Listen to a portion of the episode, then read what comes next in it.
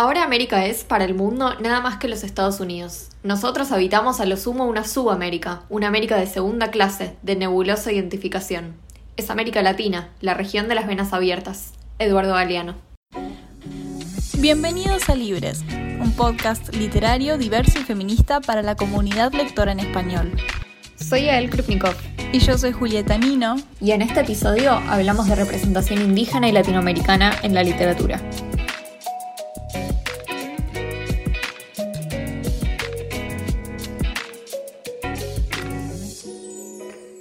Bienvenidos a Libres. Eh, les estamos hablando desde el 12 de octubre. Cuando ustedes nos escuchen, nos están escuchando desde el futuro. o sea, van a haber pasado unos días ya desde el 12 de octubre, pero bueno, eh, el tema que vamos a charlar hoy tiene que ver con, con, este día. Sí, porque es lo que vamos a estar haciendo todo este mes. Ya el episodio anterior fue sobre un libro con representación indígena y hoy vamos a estar hablando más que nada sobre el tema en general, no sobre libros puntuales, sobre la representación indígena y latina en la comunidad de los libros, en la literatura, en las industrias editoriales y bueno, nuestras experiencias personales.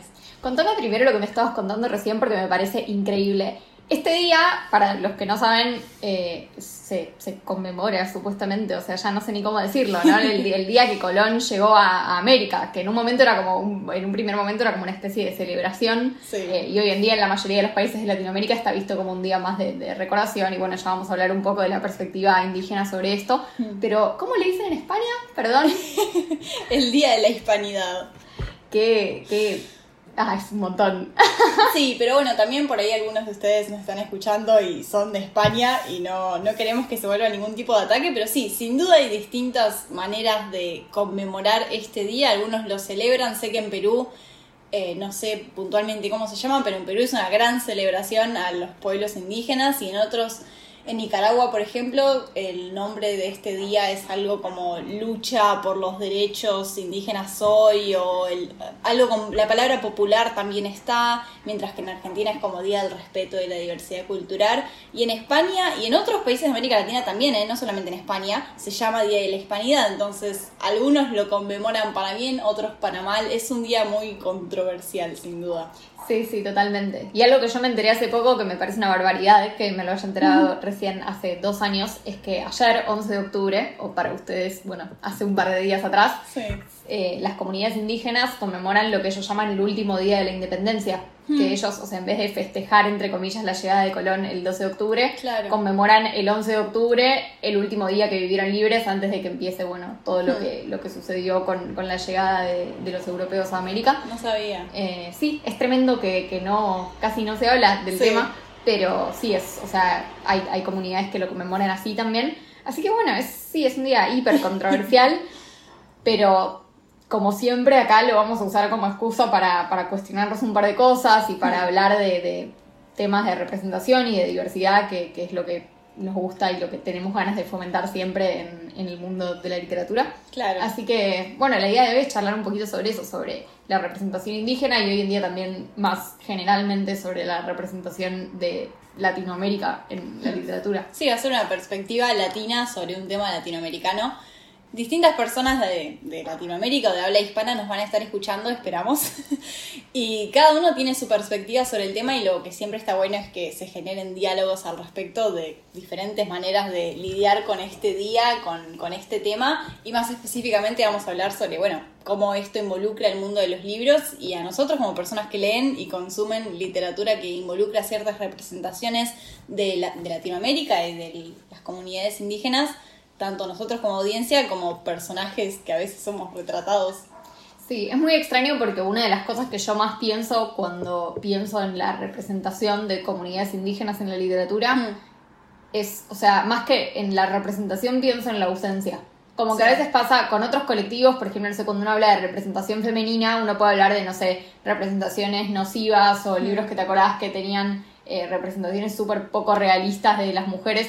Y con este tema me pasa que obviamente conozco representaciones que no están buenas, pero lo que más me llama la atención no es eso, sino todos los momentos en donde no hay representación, punto. No solo en la literatura, sino también en, cómo estudiamos historia, en lo que nos cuentan en el colegio, hmm. en cómo miramos hoy en día, o sea, nuestro país, sobre todo desde, desde Buenos Aires, como, no sé, siento que falta un montón de, representación y falta un montón de, hablar de esto. Hmm.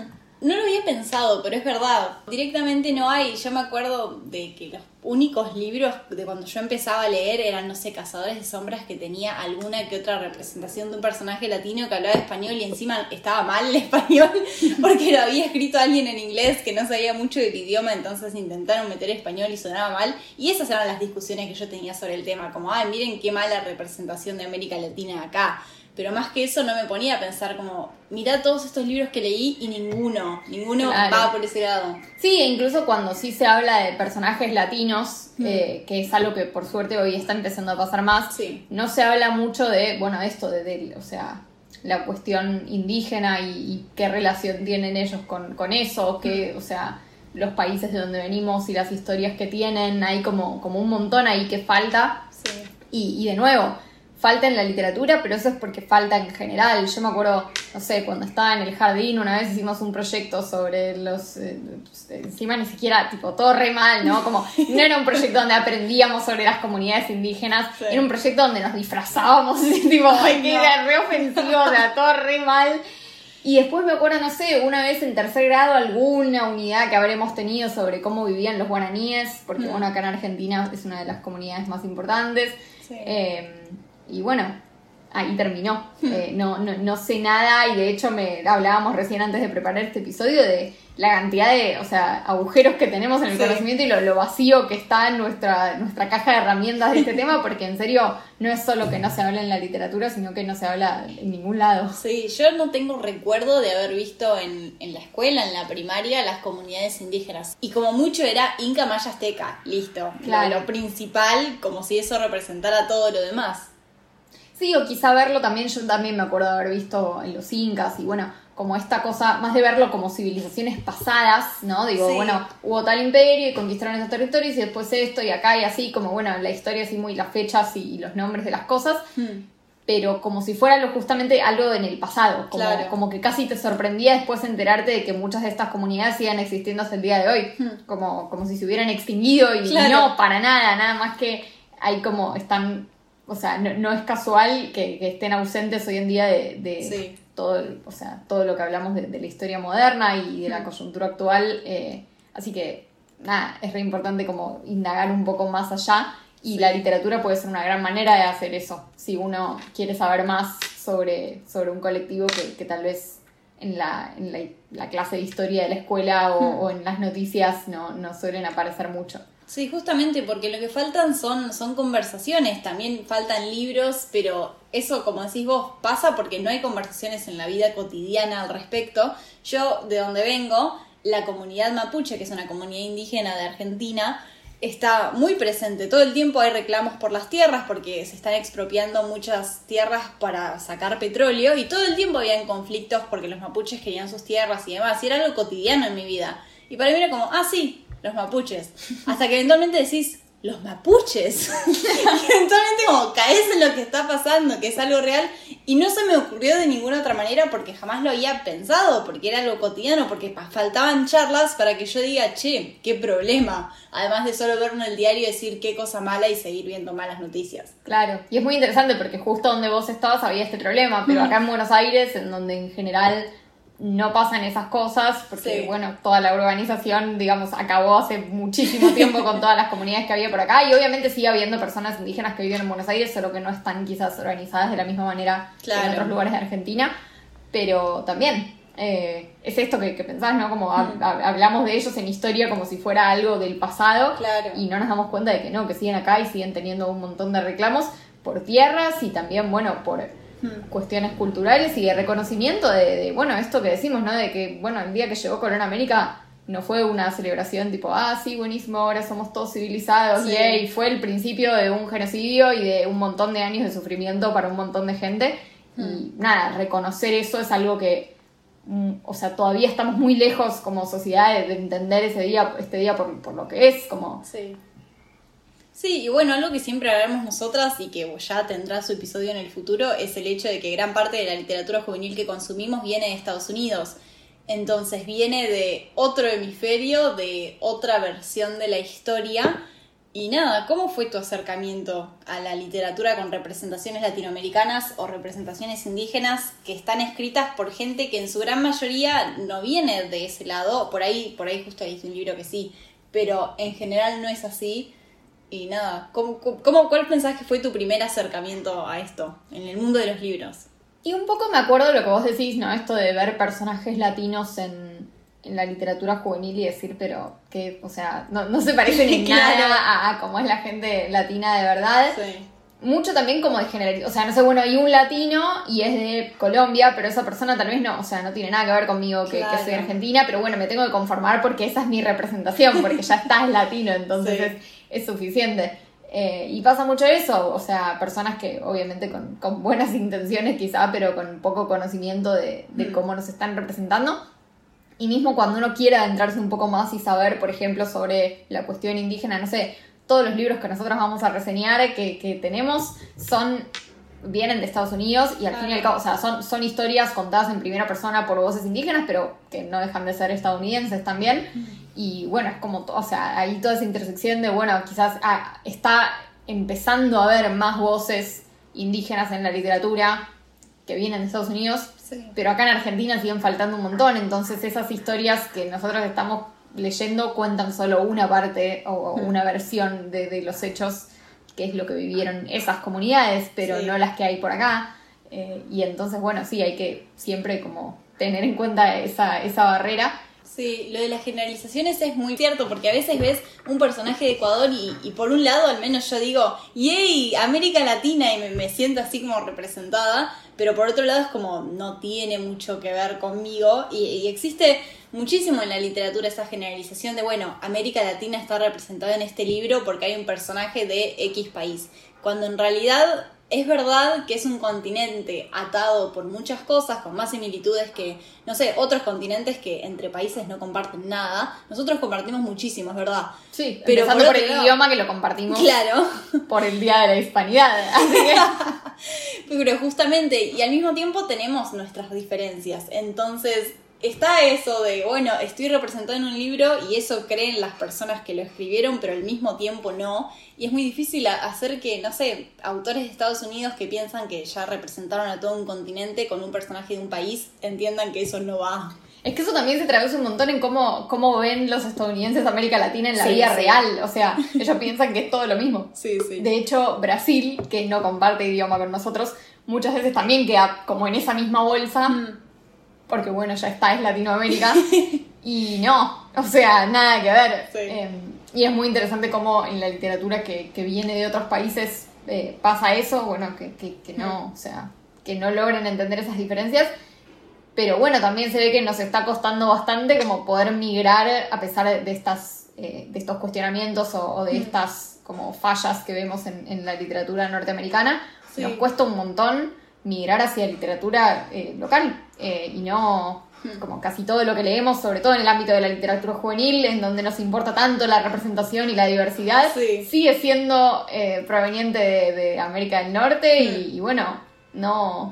Sí, y también las discusiones que tenemos son muy típicas de América del Norte. Esto de abogar por la diversidad y, y, todas estas cosas que nosotros hablamos son discusiones que mayormente se tienen en la comunidad literaria de habla inglesa, no en América Latina, que bueno, justamente una de las razones por que dijimos, hagamos un podcast donde tengamos estas discusiones, porque son debates que en su mayor parte surgen allá, y no sé, yo siento que crecí leyendo libros donde buscaba diversidad, así como ah, hay una representación LGBT, una representación de tal cosa, o un personaje que por tal o cual razón me representó. Y, y, en mi caso siento que puedo marcar específicamente el libro que me hizo darme cuenta de que nunca me había sentido representada como persona latina en la literatura. ¿Y cuál es? Que fue With the Fire on High de Elizabeth Acevedo, que está por ser en español, pero no sé cómo se llama. Así que lo vamos a dejar en la descripción. Lo, mencionamos en nuestro episodio de empezar a leer en inglés, porque es un gran libro para empezar o intentar leer en ese idioma. Y yo siento que lo terminé, ya había leído algo de Elizabeth Acevedo, que es una escritora que vive en Estados Unidos, pero es latina, que había escrito otro libro más o menos parecido de un personaje latino viviendo en Estados Unidos que escribía poesía y me encantó, es un libro que me gusta muchísimo, se llama Poet X, pero no había sentido como, wow, este personaje soy yo, había sido un libro con un personaje latino más en mi vida. Pero este otro que sacó, me acuerdo que lo terminé y dije, wow, jamás me había dado cuenta de que nunca había sentido esto, nunca me había sentido tan representada, jamás había tipo sentido lo que siento cuando, cuando terminé este libro, de esto era lo que me había faltado. Jamás me puse a pensar, mientras abogaba por diversidad LGBT, diversidad no sé qué, el feminismo, mientras abogaba por todas estas causas, nunca me di cuenta de que me faltaba la representación mía. Claro, es como que muchas veces importamos ciertas discusiones de Estados Unidos y las tenemos acá y todos decimos, no, sí está buenísima la diversidad, pero no como que no adaptamos esas discusiones y esas nuevas teorías y esos conceptos a nuestra propia coyuntura y a nuestros mm. propios problemas y fallas en ese sentido. O sea, no sé, hablamos un montón de diversidad el año pasado cuando, cuando fue el tema de Black Lives Matter, hablamos mm. un montón de representación afrodescendiente en la literatura. Claro. Porque en Estados Unidos estaba pasando esto. Pero de repente acá pasan cosas como, no sé, lo que vos decís, un montón de, reclamos de la comunidad indígena. Y no sé si sucede lo mismo, no sé si, desde el movimiento cultural y desde, el mundo de los libros hay un mismo empujón por decir, bueno, está pasando esto a nivel político, entonces hablemoslo a nivel literario. Simplemente como que nos bajan las cosas y las absorbemos y, y, no muchas veces no nos ponemos a pensar, bueno, ¿qué, qué está pasando acá que haya que hablar o cómo adaptamos esta discusión a los parámetros particulares de, América Latina. Y eso es re interesante porque también tiene que ver con esto que es como una especie de círculo vicioso, ¿no? Que vuelve al, hecho de que todo el contenido que consumimos o casi todo el contenido que consumimos, no solamente los libros, sino Bookstagram, BookTok, BookTube, todo viene de afuera y entonces no toma en cuenta quizás muchas de las discusiones que nosotros deberíamos estar teniendo. Mm en Latinoamérica sobre la comunidad indígena y también sobre otros temas de nuestra literatura que, bueno, que también son importantes y que hablan del mundo que, habitamos nosotros. Sí, y todo lo que dijiste me hizo acordar mucho a un libro que acaba de salir, de, que es de una mujer argentina que vivió toda su vida en, Estados Unidos, que sacó un libro recién que se llama Lobizona, y ella había escrito una saga de ciencia ficción estadounidense antes, y hace bastante que es escritora y siempre quiso escribir un libro de fantasía argentina, como inspirado o con representación argentina. Y lo presentó a su editorial y le dijeron que no, que, nadie estaba interesado en leer eso. Y lo publicó ahora, cuando ya es una conversación que a la gente le interesa, ya en el mercado editorial dicen, bueno, apostemos por voces latinas, por historias diferentes. Y ahora que está de moda, se lo publicaron. Y es un libro que ella viene como cocinando hace bastante y en ese momento no era como rentable económicamente o en el sentido de marketing y ahora sí, porque esas conversaciones se están teniendo. Y es un libro que no se menciona el mate o los sanguchitos de miga o cosas así muy argentinas, que es muy divertido verlo en un libro de fantasía, cuando usualmente, no sé, se crean mundos así como exóticos o fantásticos en, el género de fantasía, y en este caso son, son cosas nuestras. Qué lindo, no, no lo conocía, pero me da re intriga. Eh, y es re lindo eso que decís como de, bueno, la, o sea, los detalles en donde uno realmente se ve representado. Claro. Eh, y cómo es mentira que no es rentable, porque en realidad viene pasando hace un montón de tiempo y, de hecho hay un montón de contribuciones que, que, hizo la cultura indígena y la cultura latinoamericana en general a la literatura a nivel mundial y, y son cosas que toda la vida fueron rentables y el hecho de que no las podamos tomar como nuestras o, apostar a más voces locales que, que, puedan hacerlas y que puedan eh, representarnos desde acá, hmm. también, o sea, dice un montón y es como que todo, todo se va construyendo sobre, sobre esa misma base y, y vamos siguiendo así. Y me parece que son esos los cambios que hacen falta, ¿no? Porque más allá de, digo, ver las comunidades indígenas en Estados Unidos, como que estaría buenísimo empezar a darle un poco más de lugar a las voces indígenas acá, escribir literatura desde acá que represente nuestras discusiones y nuestra diversidad y nuestros, eh, nuestras cuestiones históricas que, nos dan vergüenza o que no conocemos todo. Sí, hay, hay muchísimo que explorar y, y desde adentro, porque como decís vos, es un tema que se da bastante desde distintos actores que tienen el poder de contar su historia, pero hay personas que no están en la situación de contarlo desde adentro y esas son justamente las historias que necesitamos y no solamente en el sentido de libros como autobiográficos o de no ficción, así como informativos, sino como el ejemplo este de Lobizona puede ser una novela de ficción inspirada en Cuba y, cosas así, no sé, como ideas de distintos géneros que pueden tomar representaciones latinoamericanas o indígenas de distintas maneras y crear historias con eso. No, no siempre tiene que ser un tema así como muy serio, sino de que esa seriedad se puede plantear en la ficción de distintas maneras en las que la ficción comunica cosas serias sobre nuestra vida cotidiana. Sí, claro, no, no todo tiene que ser una tragedia y no todo tiene que ser la típica historia que encontramos cuando encontramos historias indígenas en la literatura. de como bueno, la destrucción y la de todo. Bueno, o sea, está buenísimo que contemos esa historia porque, claro. o sea, evidentemente nos falta hablar de ese tema y todavía nos falta mucho para que el 12 de octubre y, sea reconocido como tiene que ser reconocido, como, como una fecha que, no es para festejar nada. Em, pero no sé, es como también está buenísimo contar otras cosas y también está buenísimo que no sea esa la única voz que tengamos por parte de la comunidad indígena, sino que eso, que, o sea, que existan personajes indígenas en, todo tipo de historias y en todo tipo de, de situaciones. Sí, porque es como la diversidad en general, no sé, por ejemplo, la diversidad LGBT, al principio los libros sobre este tema, como hemos dicho ya muchas veces, se trataban como dar a conocer cuáles son las luchas, cuáles son los pensamientos, cómo es, no sé, desde adentro la comunidad LGBT y de eso se trataba la literatura al principio. Y ahora ya es como, bueno, meter un personaje gay en un libro de manera casual y normalizarlo, que es lo que hablamos en nuestros episodios de diversidad, y, eso es la literatura hoy. Y en el sentido de, la diversidad indígena o latinoamericana, eso todavía no está. Nos hacen falta tanto libros que solo tengan un personaje latino de manera casual porque vivimos en un mundo diverso, como libros que problematicen las luchas, las incertidumbres, las cosas que nos dan vergüenza, como decías vos, y, cuestiones que no han sido tratadas ni desde adentro ni en absoluto.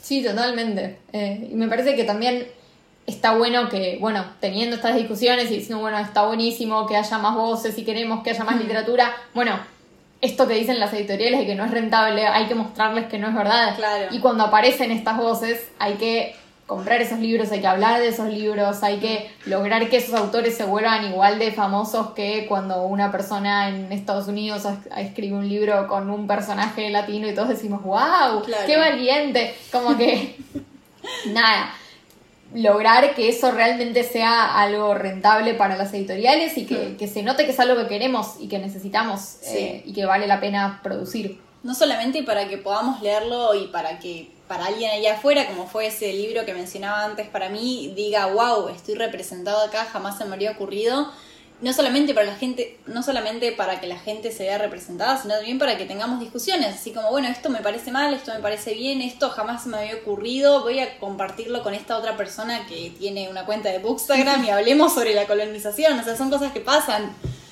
Sí, sí, totalmente, y me parece que, es una re buena manera de acercar el tema eh, a personas que, no tienen idea o que, nunca vieron esto en la escuela, a pesar de que obviamente estaría buenísimo que las escuelas se pongan un poco las pilas con el tema.